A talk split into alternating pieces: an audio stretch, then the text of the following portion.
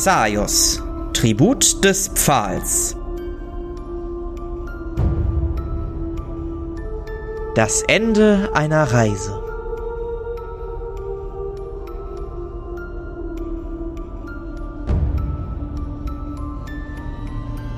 Es ist ein kalter Tag. Ihr drei, Akai, Philan und Chris, steht in Australia auf einem ziemlich hohen Platz in der Stadt und steht zusammen mit vielen, vielen, vielen Soldaten um eine große Aufgebärdung. Ihr seht einen großen Holzscheit vor euch, in dessen Mitte die friedlich liegende Hedwig Erna Zwickelböck sich befindet. Ihre Hände wurden auf ihre Brust gefaltet. Sie sieht friedlich aus. Und Alfner Knall, Alfner Kall, der Sechste, betritt das Feld. Heute gedenken wir der Kommandantin Hedwig Erna Zwickelböck, die durch ihre Leistung in diesem Krieg zu einem Sieg Australiers gegenüber den Düner Soldatinnen geführt hat. Sie ist einer der Hauptgründe, warum dieser ewig anwährende Krieg nun ein Ende zu finden scheint. Zusammen möchten wir der Kommandantin Zwickelböck danken und ihr den Segen geben, auf dass sie in Sapuris Reihen ihre Ruhe findet. Er blickt zu euch dreien. Möchtet ihr noch etwas sagen? Äh, zu ihr treten? Das Feuer brennt noch nicht. Ach so, ja, dann würde ich gerne zu ihr treten und mein Schwarzstahl durch mit den drei Edelsteinen auf ihre Brust legen Mhm. Einmal ihr zunicken und dann zurücktreten. Mhm.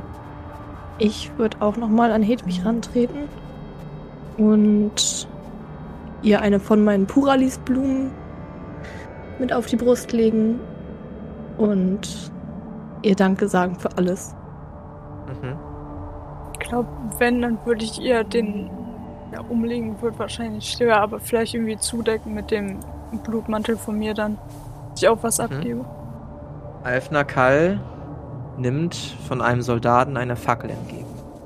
Kommandantin! Und alle nehmen sofort eine Saluthaltung ein. Wir bedanken uns für Ihre Dienste. Und mit diesen Worten zündet er den Holzscheit an. Und ihr seid euch nicht sicher, aber ihr glaubt, dass ihr Hedwigs Seele langsam aufsteigen seht in einen, in einen anderen Ort, der friedlicher ist und der ihr endlich die letzte Ruhe erweist. Einige Zeit später steht ihr in dem Büro von Alf Nakal. Ich muss sagen, ihr habt meine Erwartungen übertroffen. Eigentlich wollte ich lediglich, dass ihr eine Nachricht überbringt. Aber ihr habt direkt den ganzen Krieg mitentschieden.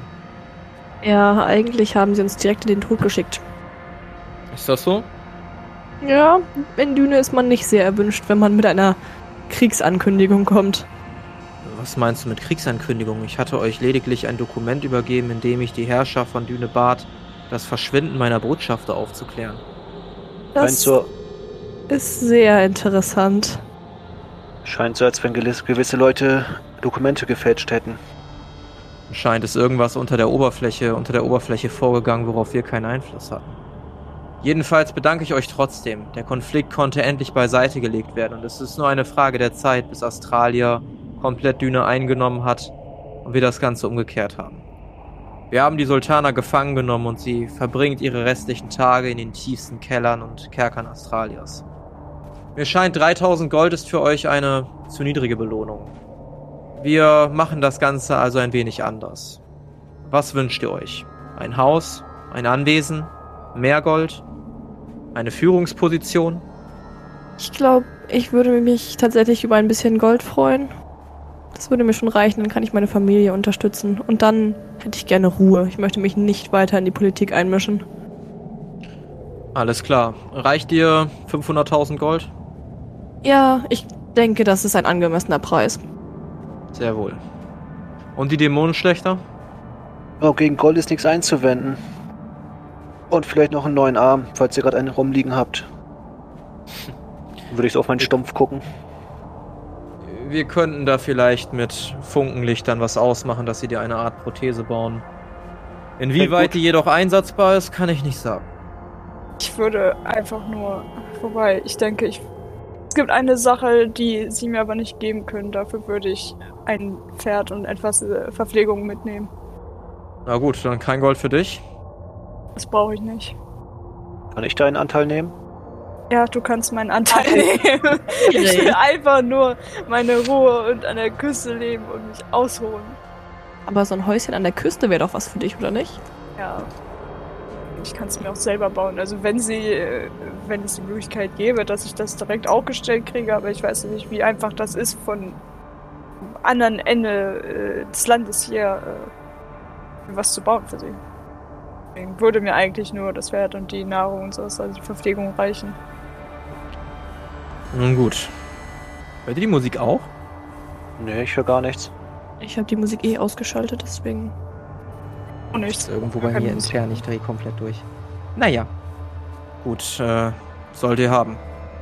Der andere Dämonenschlechter, was kann ich Ihnen Gutes tun? Wait. Wem jetzt? Mir? Ja. Dann habe ich doch schon gesagt, ich nehme ich nehm das Gold und einen, und einen Arm. Natürlich, das Gold. Na gut. Dann werde ich alles bereit machen lassen. Ihr könnt das euch in einigen Tagen abholen. Und so entlässt er euch und ihr bekommt all das, was ihr haben wollt. Wir springen ein bisschen in die Zukunft. Zwar ein halbes Jahr in die Zukunft. Vielleicht auch gar nicht so weit in die Zukunft. Hedwig, du befindest dich in einer Ebene, in einem kleinen Dorf. Das Dorf kommt dir vage bekannt vor. Okay, kann ich herausfinden, welches Dorf es ist? Blickst dich um und als du dich umblickst, kommt jemand in deine Richtung. Du erkennst die astralische Ausrüstung, das Abzeichen deiner Division und erkennst ebenfalls, dass das die Soldatin war, die du zuletzt gesehen hast, als du damals Gerstenklee aufgesucht hast. Sie kommt auf dich zu und guckt dich ungläubig an. Frau Zwickelböck?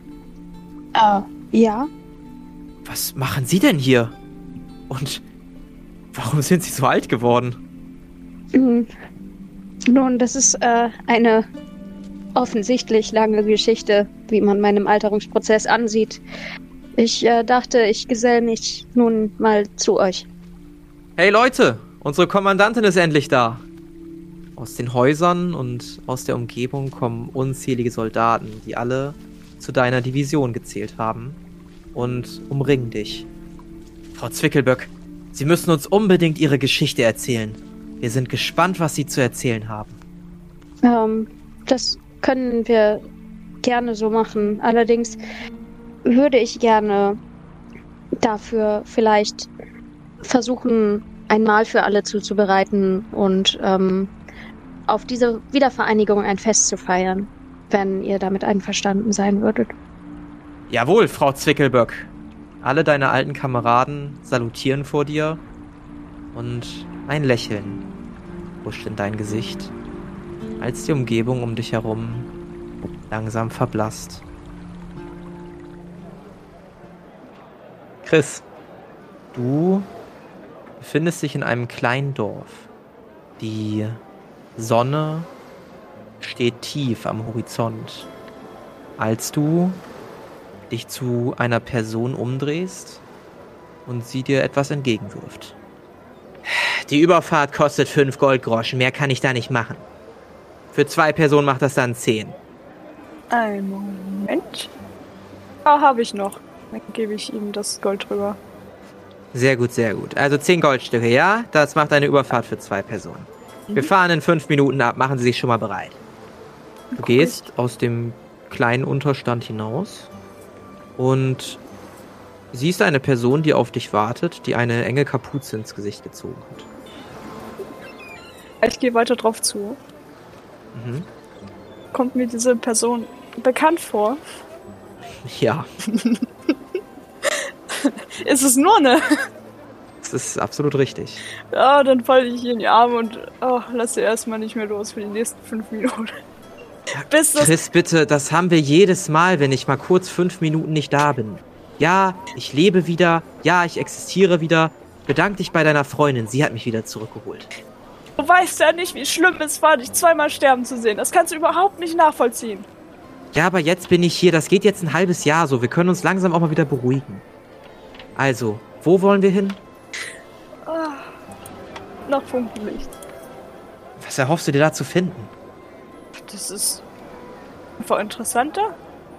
Na gut, wenn du das sagst. Ich meine, ich kann sowieso einen neuen Anfang gebrauchen. Es ist schon einige Zeit her, dass ich auf diesem Planeten war und nicht in Düne. Ein bisschen, ein paar Tage. Hm. Gott. Ich bin einfach nur froh, dass du wieder da bist. So, der Aufbruch geht jetzt los hier. Bitte einmal alle aufs Schiff. Ich äh, eile. Zieh sie mit. Ja, zieh doch nicht.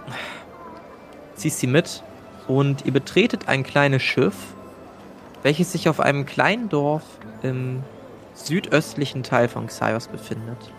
Und während die Sonne am Horizont untergeht, siehst du in der Ferne die funkelnde und blitzende Stadt aufragen, von der du schon so viel gehört hast und von der du hoffst, einen Neuanfang finden zu können. Arkai. Jo. Du befindest dich in einer Taverne. Wie sollte es auch anders sein? An deinem linken Arm oder an deiner linken Seite, wo sich vorher dein linker Arm mal befunden hat, hängt nun eine schwarz-silber legierte Prothese, dessen einzelne Gliedmaßen du selbst bewegen kannst. Du bewegst nochmal diese Gliedmaßen, immer noch fasziniert von der Technik und zugegebenerweise musst du dich auch noch immer daran gewöhnen. Aber es wird. Auf der Bühne steht gerade eine junge Badin, die das Lied vom eisigen Holländer schmettert. Was empfindest du dabei? Auch nur, also der eisige Nordländer, glaube ich, ne? Nicht Holländer gesagt. Ja. Kommt doch an, welcher Titel von beiden das ist. Also nee, Nordländer. Okay. Ja, dann würde ich mich einfach zufrieden zurücklehnen, ähm, den Klängen lauschen mhm. und mir schon mal überlegen, wie ich denn mein eigenes Bestarium nennen werde, was ich denn demnächst schreiben werde, wenn ich wieder im Hort des Steins bin. Ja, du blickst wieder auf den Tisch und siehst das komplett fertige Manuskript vor dir liegen. Lediglich der Titel ist noch unausgefüllt. Ah, ich würde nochmal zufrieden vor meinem Bier kosten und das Manuskript erstmal weg, wegpacken, weil das hat ja, hat ja Zeit und den Klang der hoffentlich hübschen Badin lauschen. Hm. Und so lausche den Klängen der durchaus hübschen Badin und wirst verzaubert von der Musik, die fast schon etwas Magisches an sich hat.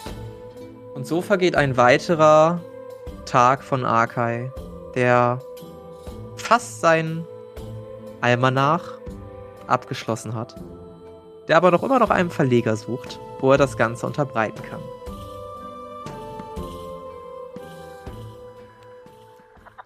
Tilan, du befindest dich an einem dunklen und nassen Ort.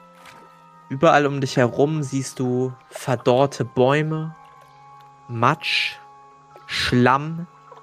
Du hast das Gefühl, dass dich irgendwas beobachtet. Kannst das Ganze aber nicht zuordnen. Und jedes Mal, wenn du glaubst, dass du es endlich gefunden hast, ist da nichts. Du hörst eine Stimme aus deinem Inneren, während du weiter gen Norden in einer dunklen Robe und mit Stiefeln bewappnet dich durch das Dickicht schlägst. Wir sind gleich da, noch ein wenig weiter gen Norden und wir haben unser Ziel erreicht. Wir laufen jetzt schon seit Tagen hier durch dieses Gebiet. Und jedes Mal heißt es, gleich sind wir da, gleich sind wir da.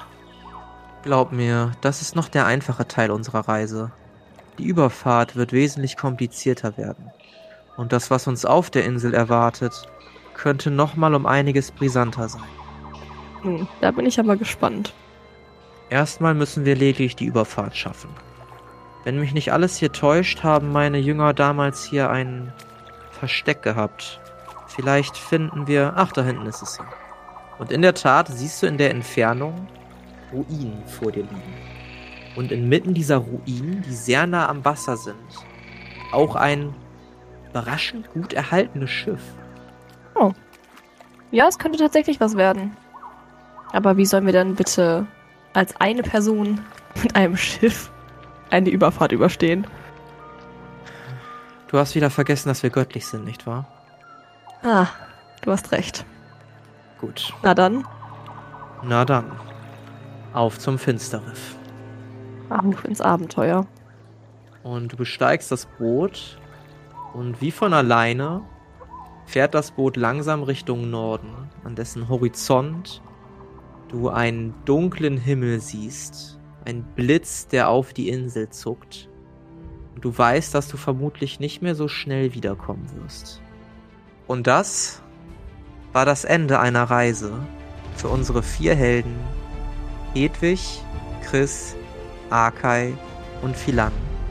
Und damit auch das Ende der Kampagne Xaios, Tribut des Pfahls.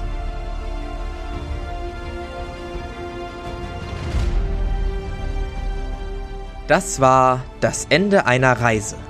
Mit dabei waren Sophie als Chris Engard Asche, André als Arkay Stein, Carla als Hedwig Enna Zwickelböck und Pia als Philan Pandora de Lürs. Das Regelwerk, die Welt und der Schnitt dieser Folge stammen vom Spielleiter Bastian. Für Kommentare oder Anmerkungen folgt dem Instagram-Channel Jerome's Pen and Paper Runde oder join unserem Discord-Channel und schreibt uns. Außerdem könnt ihr diesen Podcast schon ab 3 Euro auf Patreon für exklusive Bonusformate unterstützen. Alle Links findet ihr in den Show Notes.